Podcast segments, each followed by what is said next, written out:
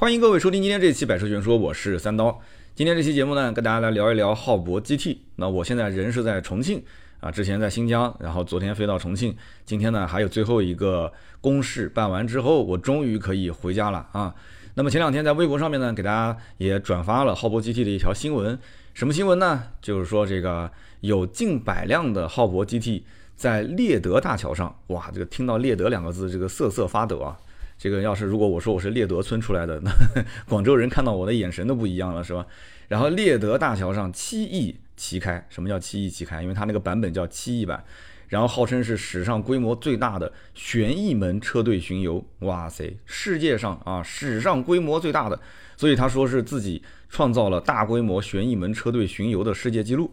然后网友就调侃，网友说出门转一圈就创造了一个世界纪录啊。啊，的确也是啊，我我想想看，我出门转一圈，我能创造什么世界纪录啊？啊，就全世界华语收听量最大的汽车播客主持人，对吧？今天出游了，反正你前面定语足够多，他也也也有也有这个，对吧？你你说我是全球华语最大的，也也差不多啊，华语嘛，中国人听的嘛，对吧？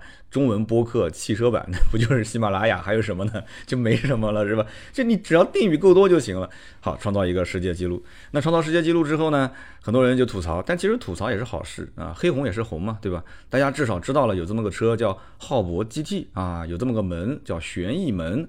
那其实玩门这个已经不新鲜了，玩门的话之前。呃，这个高和的，对吧？HiFi 系列就是玩门的嘛，对开门啊，这个什么，呃，六扇门啊，就是朝上开的、朝前开的、朝后开的，什么样都有。那还有什么呢？也不稀奇，小鹏啊，小鹏 P7 它本身也有嘛，鹏翼版。然后哪吒，哪吒也有嘛，对吧？就玩门的还是比较多的。但是问题是在于，有多少人真的愿意为了这个门啊，特别炫酷的门去消费呢？其实你像包括我在买。我们这个电动车的时候，我也当时很纠结，就是要不要要不要那个电动开启、电动关闭，就踩个刹车门自动关啊，下车的时候点一下门自动开，我也纠结半天。你要说这个门是源自于这个超跑，源自于劳斯莱斯啊，听起来好像挺高级的，但是我实际用下来感觉就那么回事。就是有手就行的东西，你为什么还要搞个 电动的按钮呢？我就实在是想不通。而且超跑本身重心比较低，而且它的这个就是如果是双门版的话，它单侧的车门两侧打开确实是不方便。它有一个这种剪刀门啊、蝴蝶门啊，确实一个是炫酷，确实也是方便。但是问题是在于这种车上本身就是个四门车型，就是个普普通通的，就是叫什么没活硬整，就是没活硬整的感觉，就是哎呀就一定要弄。那为什么要弄呢？其实也很简单。因为目前这个级别二十多万的轿车啊，就整个被 Model 3、被这个比亚迪的这个汉 EV 啊，可以讲两家吃的是盆满钵满啊，就是基本上没什么太多可以让你去玩的了。轿车纯电轿车二三十万很难卖，真的是很难卖，而且对手也特别的多。这个级别你说玩玩 SUV 嘛，那我还能理解，对吧？但是你要如果造个轿车，那就一定要差异化。那想来想去，那还能什么差异化呢？对吧？无非不就是什么尾翼整一整，所以这个车也有三段式尾翼，然后就是车门整一整，就这么多东西嘛。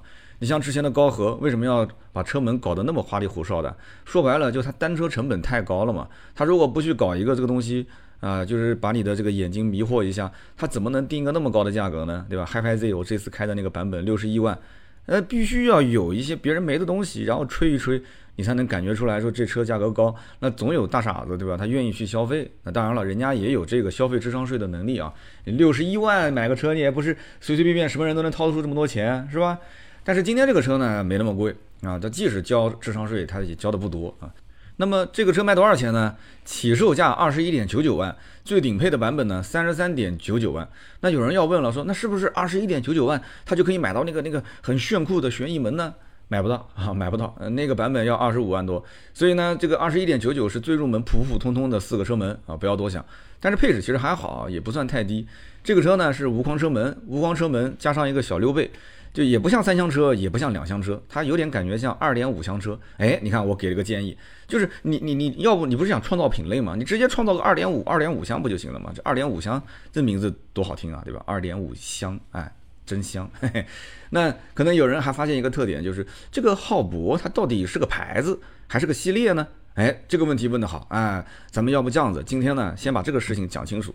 因为有的人在想说，这个到底是浩博品牌，还是广汽埃安浩博车型，还是这个浩博系列？因为之前有个浩博的这个 SSR 就卖一百多万的那个跑车嘛，那个车其实也就造出来做做样子，也不是真的想卖，对吧？那么现在出了一个浩博 GT，那么也就是真正意义上的他们家量产啊，正式进行销售，呃，打一个常规的 C 端市场的这么一个车型。那么这个浩博到底是什么？我们还是得搞清楚。那么首先呢，浩博，我告诉大家，它是一个全新的独立的品牌啊！一听说品牌，你就知道了，品牌是什么概念呢？也就是说，浩博它是有自己的经销商网点的。那之前我看到相关数据是到了今年的六月份，全国是已经开拓了一百多家的经销商网点。也就是说，安安是安安，浩博是浩博。那有人讲说，那埃安是埃安，浩博是浩博，那为什么车屁股还要写着埃安呢？那每一个中国产的车型，你除了特斯拉是什么都没写，就写了个特斯拉三个字。你告诉我哪个车子是不要在前面加前缀的？是不是？你想一想，不管是一汽大众、一汽奥迪，还是华晨宝马啊、北京奔驰，那都是必须要加前缀的。所以这个埃安的前面一定是有前缀的。但这个前缀是什么呢？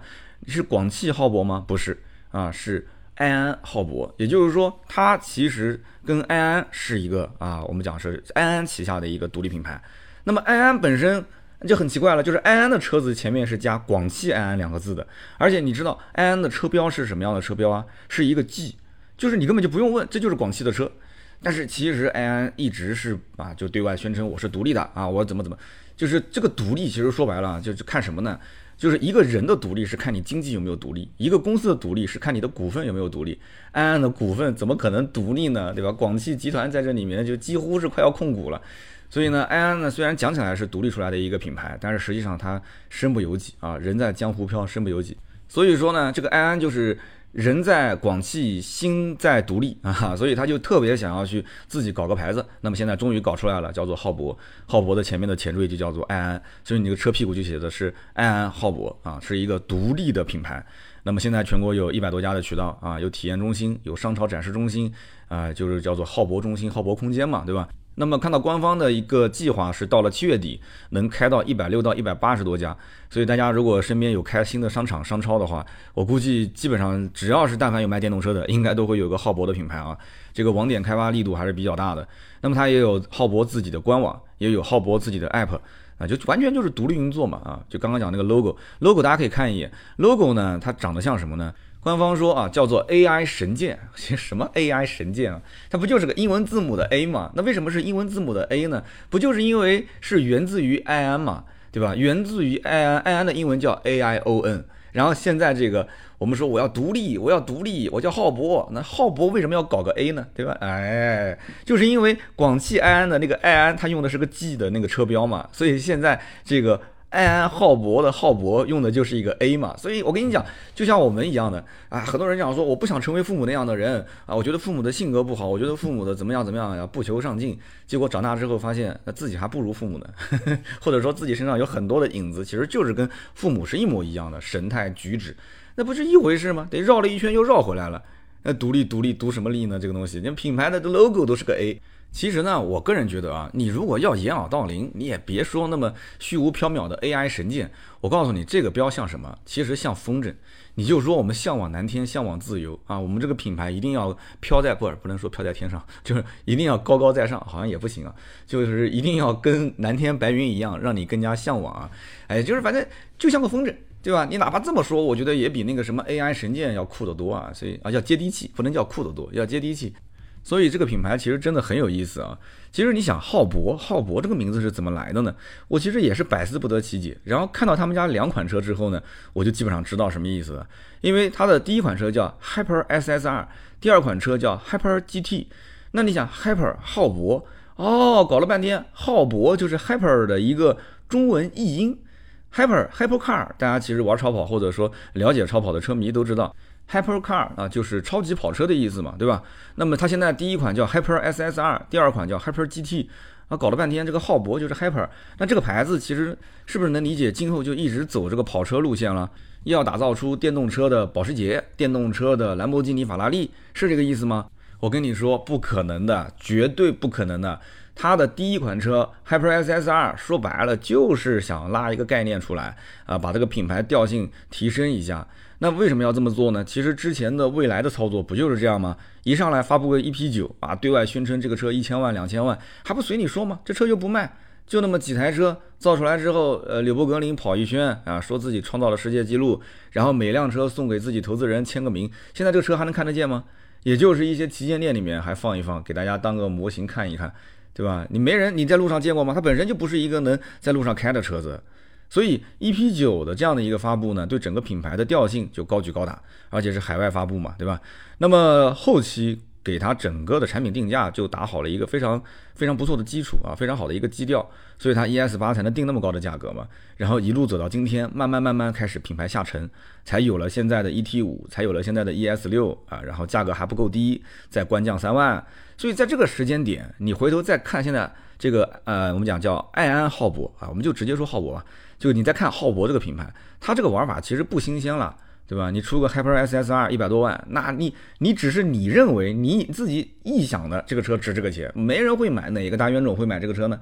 呃，不可能的事情。你说我我靠着这个车，我靠着这个产品，我就冲击高端市场，做梦呢？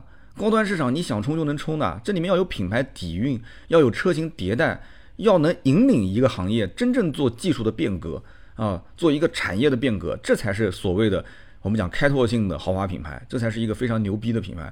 你开拓个啥？你有啥黑科技啊？啥也没有，啊，就是凹凹造型，就七拼八凑的整一个车出来，你就说，啊，我就是一个这个豪华品牌，我引领高端。这不很扯的事情吗？所以呢，Hyper SSR，你说能不能把它这个价格调子打高？我觉得调子是可以的，对吧？那总有那不懂的嘛，对吧？三刀的节目也不是人人都听，你都不听这个东西，那你自己就是啊，看看迷糊了。你说哇，这这车真酷啊，这车一百多万，你再一看浩博 GT，我才二十多万，哎，之前那个一百多万，这个二十多万，那不就跟捡白菜一样吗？啊，这个旋翼门真酷啊，啊，就号称市面上就是最便宜的旋翼门。我不讲嘛，前面只要定语足够多，那确实人人都是第一嘛。那 OK 啊，那你就买呗，对不对？什么所谓高端子品牌，其实你我觉得就算你听到了这个所谓的埃安高端子品牌，那不就是个高级出租车嘛，对不对？为什么呢？因为埃安满大街不都是出租车，就是网约车嘛。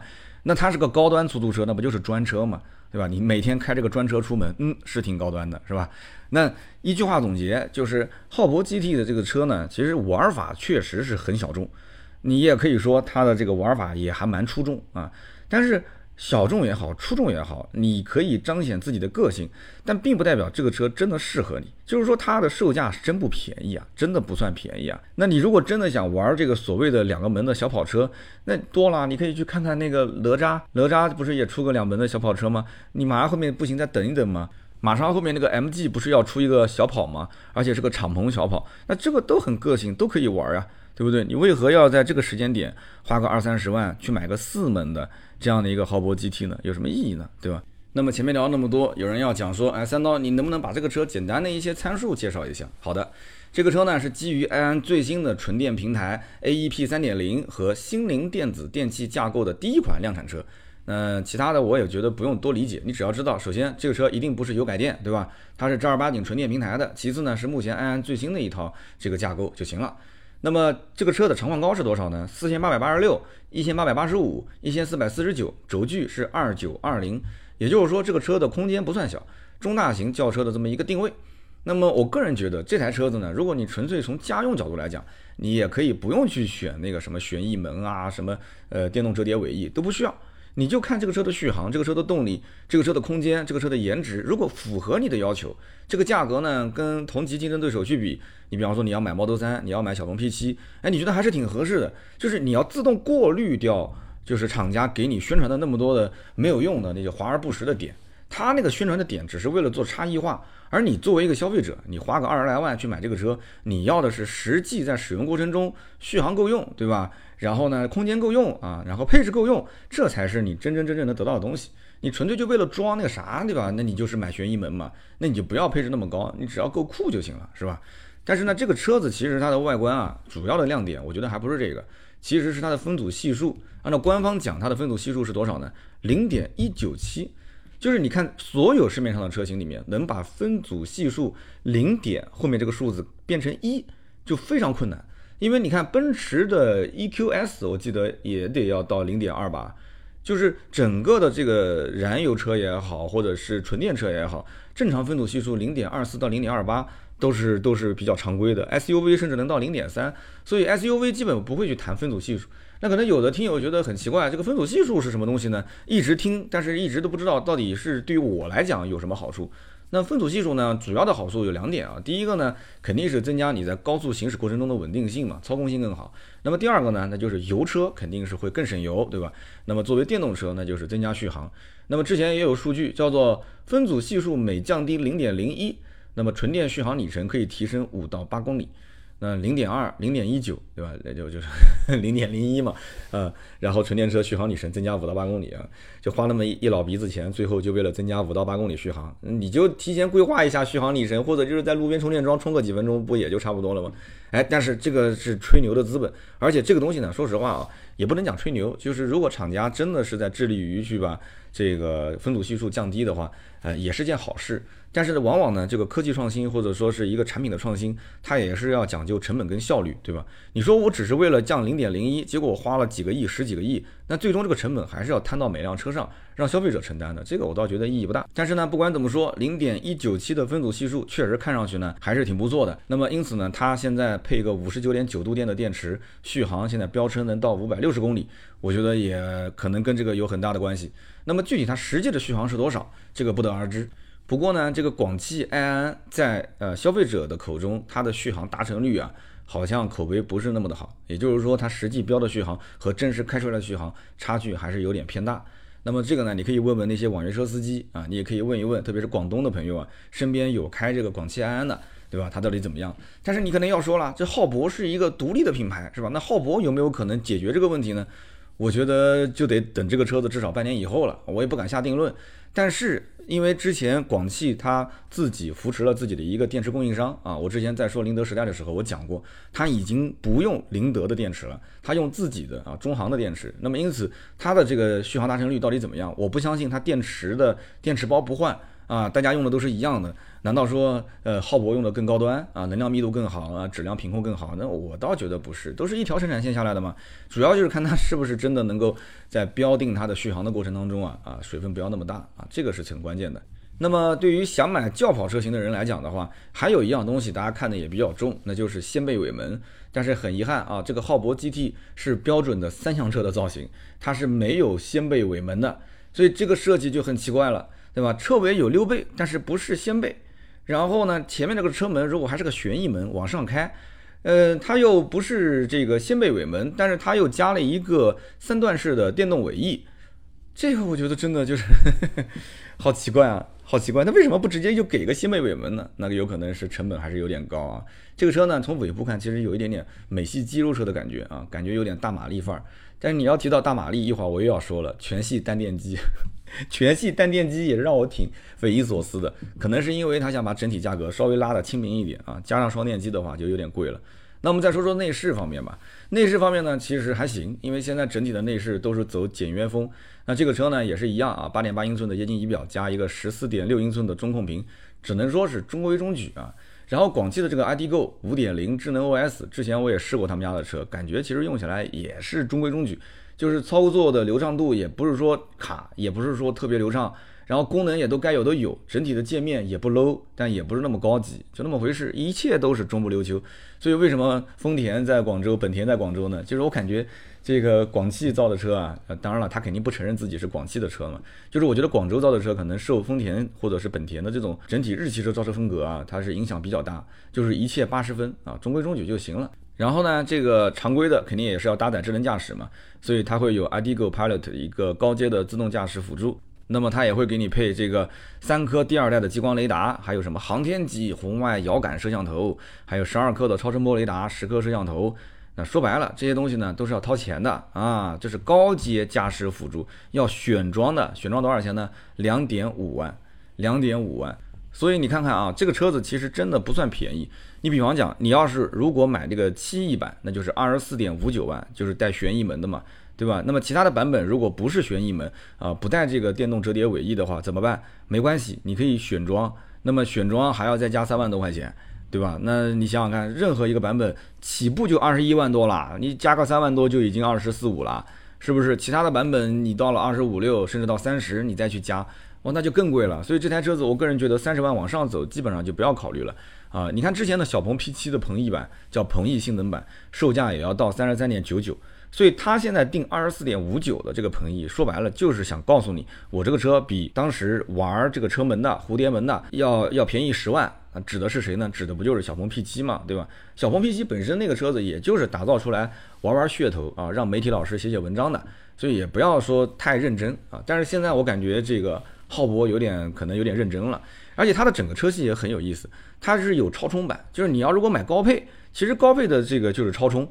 但是呢，你要如果买中配，它中配还有一个换电版，哎，就很奇怪。然后低配就是个普通充电版，所以它有普通充电版，有快充版，有换电版。哎，这个我就觉得它是什么都想做，什么都想要，就跟这个车的造型一样的啊，又想要折叠尾翼，又想要旋翼门，啊，又想要溜背，结果还不是一个大掀背。就这个车让我总觉得怪怪的，你知道吗？就是什么都往上凑的感觉。所以我不知道我们的听友当中有没有人真的想买这个车，我也很想了解，就是买这个车的人是什么心态。对吧？你看我的 slogan 叫别人研究车，而我研究你。这这车我真没研究出来，我真没研究出来。这什么人会买？我觉得真正会买的人，很有可能就是绝对感性的那一波，可能刷着刷着手机看到这个车，可能看了一些呃视频，看了一些图片之后，脑子一热啊，正好可能家门口就有这么一家店，就是一切的一切就是天注定嘛，对吧？然后就促成了这个人去买了一辆车回来。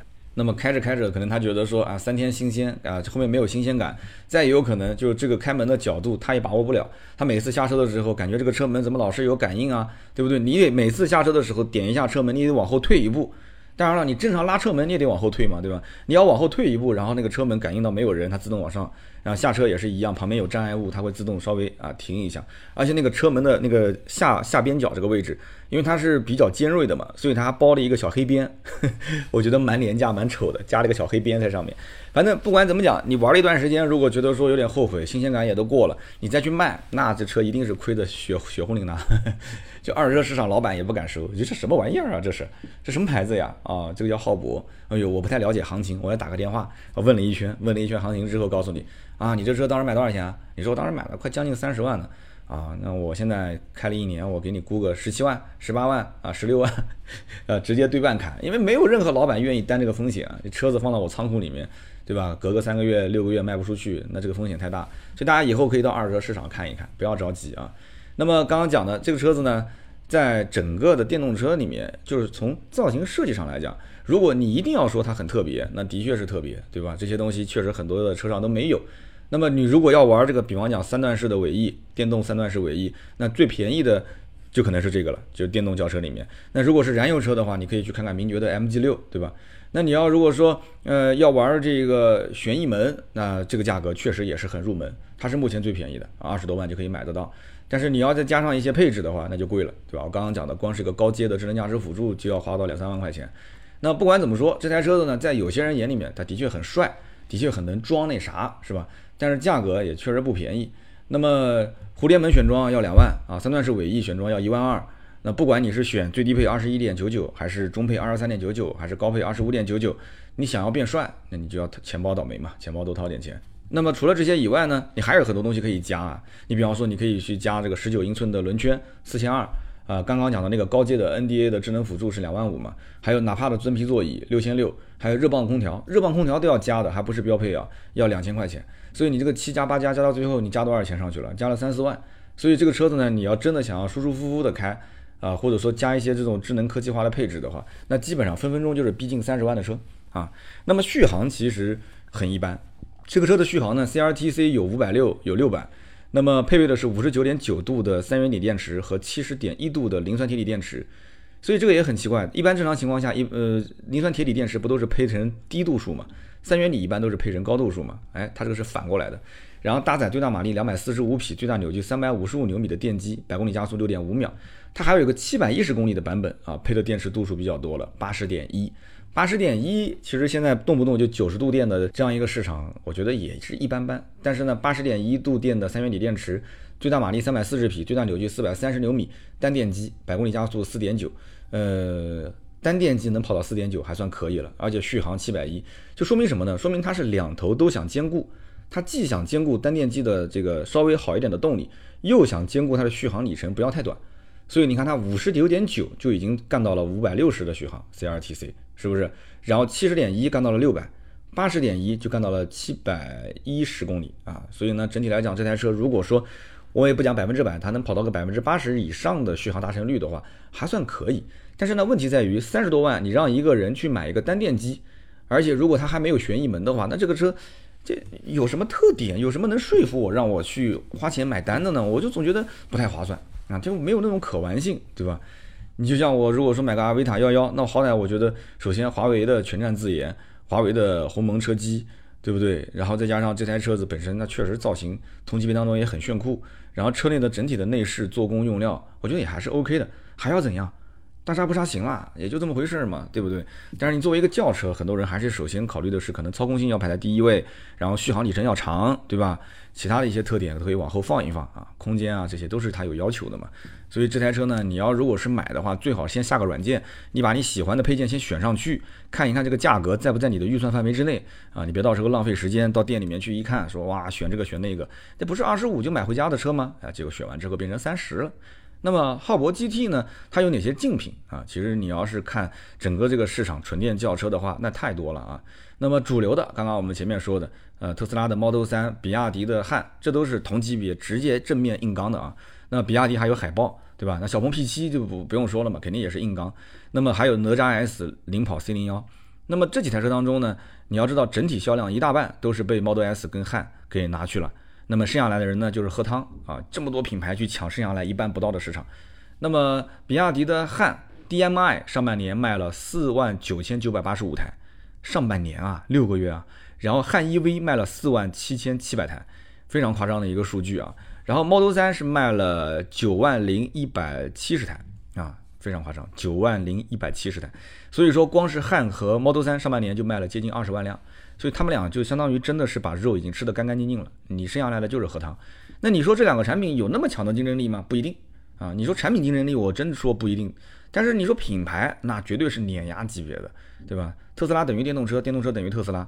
呃，这个比亚迪等于新能源，新能源等于比亚迪，你这没办法去辩论的。你甭管是菜市场里面卖菜的大妈，还是说随便随便找一个这个路边的大爷，你跟他聊，你跟他说比亚迪，哇，比亚迪这两年特别火啊。啊，我要如果买一个什么电动车新能源，我就买比亚迪。他可能连什么是插混，什么叫增程他都不懂，他就知道但凡是绿牌啊，我要想便宜一点，我就买比亚迪。那我其实没敢跟他说，比亚迪现在也不便宜了。跟那个门口门卫大爷聊天啊，那其实跟浩博 GT 比，那汉 EV 的长度啊，明显是更长一点，因为汉呢是打这个 C 级市场的啊，长了一百零九毫米。那么并且同样是六十度电的电池包，浩博 GT 卖到二十一点九九万，那么汉 EV 呢？呃，因为现在不是出冠军版了嘛，啊，卖到二十点九八万，而且汉 EV 全系还标配 FSD 可变阻尼悬挂，哎，这个是它的一个卖点啊。那中国的消费者认不认这个，就是另当别论了。那么还有旋转大屏、主驾驶座椅通风，还有遥控泊车等等，你甭管实用不实用，反正这些功能我都给你。所以说啊，就是你要论性价比，浩博 GT 肯定是没有汉 EV 高的。那么你要再论品牌力，那我觉得也是吊打，是吧？不管是比亚迪这个品牌，还是说汉这个名气，那各方面都是吊打。所以说你要如果讲性价比，这浩博 GT 真的不是首选。那么特斯拉 Model 3也是一样的道理，Model 3呢在尺寸上啊确实是要比浩博 GT 要小那么一圈。长度方面呢，浩博 GT 比 Model 3要长了一百九十二毫米，轴距也要多了四十五毫米。所以两台车摆在一起，明显浩博 GT 是要大一圈的。啊，不管是从外部看还是从内部空间上来看，那么配置水平上来讲，其实还差不多。你也别觉得说好像浩博要多很多，差不多。那么浩博 GT 主要的这个配置亮点是什么呢？就是二十三个喇叭的杜比全景声音响系统，这一点确实 Model 三这个小喇叭跟它比啊，其实比不了。那么尺寸更大，那肯定就空间更好嘛。那这个也确实比不了。但是 Model 三呢有两点，我觉得浩博比不了，一个还是刚刚讲的品牌力。这个品牌力那就不是说吊打了，就是直接一碰就是渣渣嘛，就是属于这种。那那特斯拉在现在目前大家的这个印象中是什么？特斯拉操控性很好，对吧？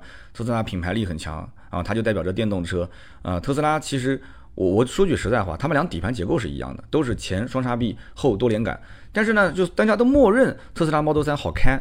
好开呢，紧凑型车身，对吧？尺寸更小，手感啊，不管转向手感，还是说啊过弯过程中的侧倾的抑制各方面，那不管是车评人也好，还是你实际小年轻去开，都会觉得说这车确实很好开。没有人说特斯拉 Model 3不好开，只有人说特斯拉 Model 3这个车子要么车机很傻叉，要么就是座椅坐得很难受。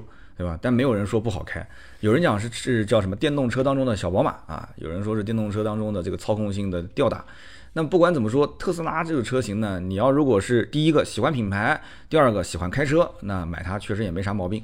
那么浩博 GT 跟它在这两点上是不能比的。但如果说你一定要比，还是比刚刚讲的那些东西嘛，比空间啊，比音响，比配置，那就是还比来比去比这些嘛。那么埃安呢，其实现在销量不低的，就是我们讲广汽埃安的销量不低的。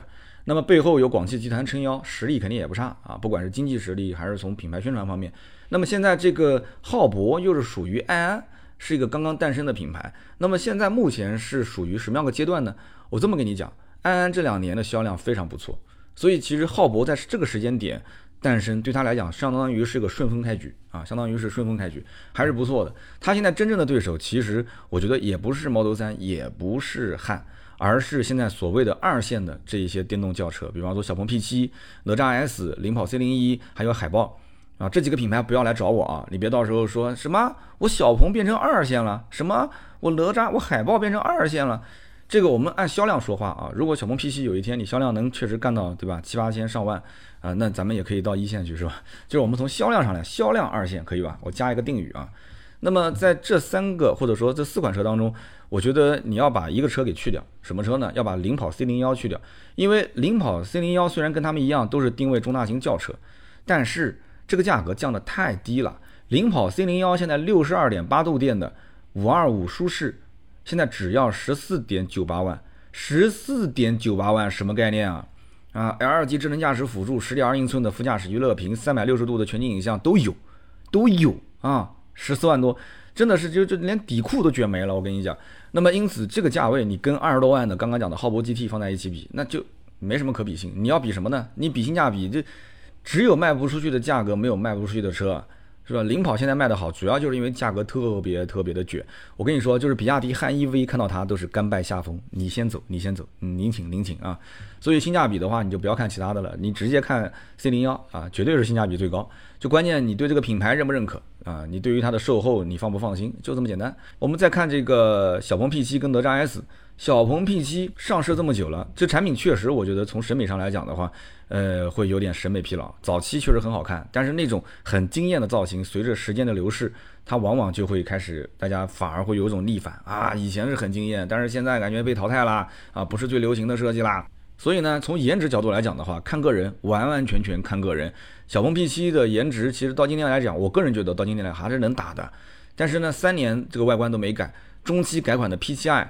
他还把原来的这个优势给改没了，就我觉得很奇怪，对吧？老 P7 其实卖的挺好的，你咱就别多改了，你结果还把它改没了，所以这设计师我觉得要得换，真的得换。那么这三款车呢，嗯，其实也都有蝴蝶门，那有人可能就纳闷了，小鹏 P7 原来的原厂的蝴蝶门是卖多少钱啊？是卖三十三点九九万。那么这个价格一般人是不太能接受的。哪吒 S 的蝴蝶门卖多少钱啊？要卖到三十四点一八万啊，价格确实也不菲啊。那么因此，浩博 GT 其实这一次我感觉啊，它为什么要出这个所谓的旋翼门呢？啊，或者通俗的讲叫蝴蝶门呢？其实可能就是想跟他们去杠一杠，跟他们呢去去一起来来看他们之前这个营销做的不错，他就一起想去蹭一下这个热度。你看我们家也是旋翼门啊，蝴蝶门再加无框车门。啊，全是门门门啊，然后再送你三段式尾翼，那我比小鹏 P7、哪吒 S 要便宜将近十来万，但这个认知我还是觉得不是很强烈啊，不是很强烈。你就告诉我说兰博基尼现在打折了，对吧？从呃五百多万、六百多万，现在变成了四百多万，那我还是买不起啊，对吧？我还是买不起。或者换句话讲，这个就是本身我就不是去买超跑的人，我就没动这个心思。你现在说便宜了十来万，我还是动不了。我一看你的价格高高在上，还是得二十四五，那怎么弄呢？对吧？我原先二十四五本来是想去买一个隔壁的 SUV 的，或者说我就老老实实买个轿车的，我可能就花个二十出点那头，我不花二十四五就花二十，或者我花个十九、十八。你现在让我为了这么个门，你说便宜了十万，但是在我看来，我的预算不等于说又得要多掏个三四万或者四五万嘛？是这么个逻辑啊。那么宣传方面呢，其实你是可以把它重点放在这个。呃，叫旋翼门，还有这个电动尾翼上的，你也可以告诉大家，我这个车是可以很装啊，那什么的，而且装这个的成本也是比较低的。但是想要帅的人，其实我觉得主要是有两类，一类可能是真的就是完完全全买个入门车，就是十来万块钱，他什么都想要，最后呢他也不懂，那对车的理解也不够，他可能就买了一个看上去酷酷的车。那么还有一类呢，那就是正儿八经是买跑车的，那他对自己的这个品牌，他各方面都有要求，底盘调教，还有一些文化历史。那么这个车子又没有文化，又没有历史，调教也没提过，对吧？然后这车子七拼八凑的出那么一个 GT，那浩博 GT 什么人买？在我看来，这个级别二十到三十万，真正想要走玩乐路线的人应该是不多的。大部分还是属于小改善啊，就像我以前从十几万的电动车，我现在换个二十多万、三十万，我要做小改善。改善什么呢？改善它的，比方说车内的豪华度，改善它的车机的智能化程度，改善它的这个智能驾驶辅助，这些东西都要做齐。齐活之后呢，那电动车人人都要看的续航，你肯定也不能拉胯嘛。所以浩博 GT 相当于就整了一身的活啊，整的都是尾翼，整的都是旋翼门。但是实际上它也有其他普通版本的车啊，有换电的，有超充的，但它没有宣传。所以我是觉得这个产品呢是值得去看一看的，但是这个宣传的点它是不对的，你你要告诉大家，你看我要是不说，你知道吗？你可能就以为是个悬疑门的车，但是我告诉你，这车子其实是有换电的啊。浩博还有换电，然后我告诉你这车是有超充的啊，这个车还有超充。其实这两样东西，我觉得随着人们对于电动车的理解越来越深入啊，它今后一定是更加看重的点。所以我觉得这车上市之后，谁影响最大呢？应该是小鹏 P7 的影响最大。但是目前来讲，小鹏呢这个 G6 成了爆款之后啊。呃，也抢走了不少 P7 的这个用户。那 P7 这个产品其实卖不卖，或者说销量降多少也无所谓了，只要 G6 能把整个销量给撑起来就行。反正浩博 GT 就一个字，帅，对吧？颜值啊，就是它的一个亮点。那么大家到底如何选啊？怎么买？你就看个人的一个审美了吧，还有自己的预算。那么配置怎么选呢？目前一共有五个配置。那么虽然说它的最低配其实也不算低了啊，电动车不可能有那么低的配置的，像 L 二级的智能驾驶辅助、三六零全景影像、无框车门、电动后备箱、全车的无钥匙进入、骁龙八幺五五芯片、二十三个喇叭的杜比全景声音响，那么这个配置上都是有的。不过呢，这个版本啊不是我推荐的啊，我不推荐这个配置，为什么？因为我觉得这个车辆你要买的话。呃，各方面的续航啊，呃，舒适性的配置啊，还是要提升一点。你都花二十多万了，你干嘛要买个这么入门的车呢？你可以选择二十三点九九万的六百充换版，或者直接就买他们家现在宣传的这个七亿版，二十四点五九万啊，预算稍微往上抬一抬。那有人可能觉得说啊，你你讲什么充换电？现在浩博自己连一个充换电站都没有建，你怎么买换电版呢？那肯定是冤种。其实也不是啊，这个版本其实重点不是在于换电。而是在于它有一个七十度电的电池包，比刚刚我前面讲的那个最低配五十九点九度电啊要多出了十来度电，所以呢，它整体续航肯定是比五六零版本要高很多的。那么因此这个版本你多花了几万块钱，那么不仅仅续航提升了，然后呢轮毂也是提升成这个十九英寸的，然后还有多项调节的座椅、座椅的通风按摩、车内的氛围灯、车内的香氛等等，所以这个配置呢，我觉得才是你买浩博这么一个目前呢算是一个二线的电动车品牌你所能得到的这些舒适体验。要不然的话，真的我觉得意义不大。你二十多万都花了，好吧？那么为什么还要推荐那个七亿版呢？二十四万五千九。说白了，这个车宣传的点，你以后把这个车开出去，你拉开前面的车门，如果不是一个旋翼门的话，你不觉得很尴尬吗？人人都以为你买这个浩博 GT 一定是买了一个旋翼门，结果你发现是个普通车门，那朋友会笑话。朋友说：“哎呀，你这车怎么是啊？你一定买的是低配。”他就是很奇怪，他反而他高配他还没有。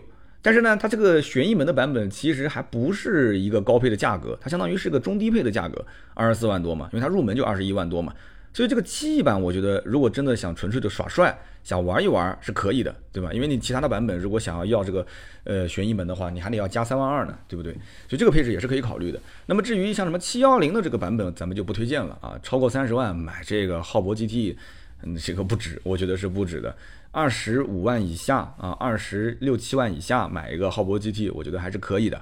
那你看隔壁的小鹏 P7i 六幺零的鹏翼版，它卖到三十多万，虽然说贵，但人家是双电机四驱啊。而且有 XNGP 悬架软硬调节等等，就是它很明显在硬件配置上面，它在整体的底盘调教、操控性方面，它是有一定追求的。但是在我看来，浩博 GT 好像这方面是没什么追求的，就是想反正就是做个噱头，这个车子就是个普通的轿车啊，你舒舒服服的开就可以了。那你既然是这么个定位，那我也有我自己的定位啊，那我的定位就是不超二十五啊，最多不超二十六七啊，在这个价格里面我去买，那还算还算勉勉强强可以吧。那么其实我个人觉得，安安在目前这个时间点推这个浩博 GT 算是顺风局啊？为什么呢？因为它上个月的销量是卖了四点五万台，排在中国新能源车市场的第三名。那第二名是特斯拉啊，第四名是理想。所以这个品牌应该讲势头还是比较猛的。那么也有一些问题需要解决，什么问题呢？就是它虽然销量高，但是其中约三分之一的销量都是网约车。啊，网约车销量占三分之一，那么对于 B 端市场的这个依赖性非常非常的高。那么如果一旦这个 B 端市场的需求量变少，那么对于安安整个品牌冲击力还是会不小的。那么安安是网约车，网约车是安安，这个形象确实也挺深入人心的。所以这个安安品牌想走高端是非常难的。所以现在就哎顺势推出了这么一个浩博嘛。那么安安也是寄希望于说我推一个新品牌，推一个浩博这么一个独立的品牌，再出一个系列的新车型，是不是我将来能够啊就独立出来走高端这么一个路线？呃，怎么讲呢？这是他唯一的办法，这个思路也是对的。啊，那么目前来讲，浩博 GT 这个车呢，我个人觉得不应该是爆款，但是呢，如果它能在市场上站稳脚跟，有一定的销量，啊，哪怕一个月有个两千台啊，一千多台，我觉得应该能卖得出去吧。两千台，再往上我就不好讲了，三千、四千、五千。如果说它能够占据消费者的心智，能够引起消费者的好奇心，你现在还是那句话，甭管什么流量，对他来讲都是流量，对吧？那么浩博 GT 算是一个顺风开局，今后能发展到什么程度不好说，只能说是拭目以待，好吧？那么今天呢，我在重庆啊宾馆里面给大家录制今天这一期浩博基地希望大家喜欢。那么听到最后的小伙伴也希望大家打开播放页面，在右下角啊给主播投送月票，帮我点一点。每个人听节目超过三十分钟啊，系统都会免费送一张月票，呃，把这个月票送给我，然后我的节目曝光量更大啊，流量更好，给我多多的支持支持，感谢感谢大家啊，投投月票。那么同时呢，大家如果想关注我更多的内容，可以去关注我的哔哩哔哩百车全说，每周五更新一期长视频，还有就是我的抖音三刀刀。砍车每周有三到四期更新，还有我的新浪微博百车全说三刀。想要加入我们的社群呢，可以关注公众号百车全说。那么我们全国各地的听友在社群里面聊天，聊的也是热火朝天啊。好的，那么今天这期到这里，咱们下期节目接着聊，拜拜。